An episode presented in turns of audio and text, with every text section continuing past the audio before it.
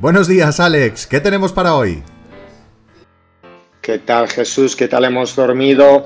Tres apuntes rápidos de ayer. Glasnow, con su nuevo juguetito, el slider, ya no es un super relevista, se puede colocar en la élite si la salud le respeta.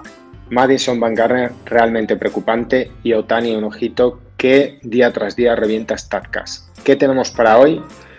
Los Yankees enfrentan a Toronto, Toronto va con Ryu, que es su mejor lanzador sobre el papel, y los Yankees van con Taylor. Hay que ver qué hay detrás de Gary Cole en la rotación de los Yankees. Necesitan extenderse en los partidos, necesitan preservar el bullpen, que aunque está jugando a un nivel altísimo, luego eso en postemporada se paga realmente. La ofensiva tiene y debe despertar.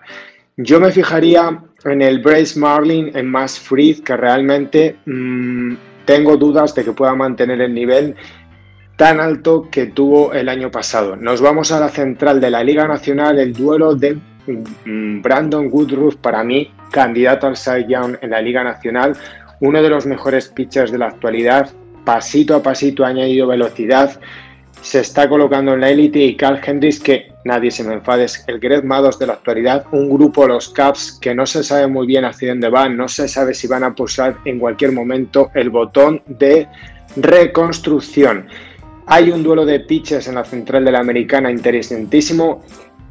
Chicago Bay Sox, su ace, Lucas Giolito, los Indians, Saint Bieber, los Indians han empezado bien, 5-4, tienen un récord muy competitivo. Yo creo que esta división va a estar muy cerrada entre estos dos equipos y Minnesota. Probablemente esto lo repita todos los días, pero mmm, cada partido en esta división realmente cuenta. Y quiero acabar con un partido que realmente no os lo vais a esperar, que es San Francisco Giants, Cincinnati Reds, dos equipos que han empezado muy bien, que pueden competir.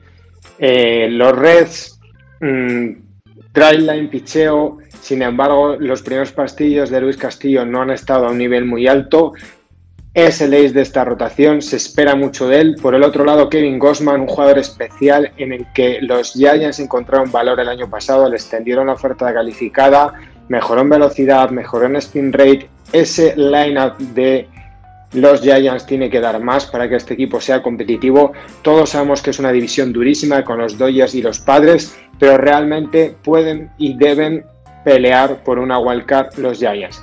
Son las cositas en las que me voy a fijar. Si tienes un ratito, échale un ojo al ace que lanza Jesús Luzardo, que me da dudas realmente. Y hoy debuta South Gallen en los Arizona Diamondbacks, si el tiempo lo permite.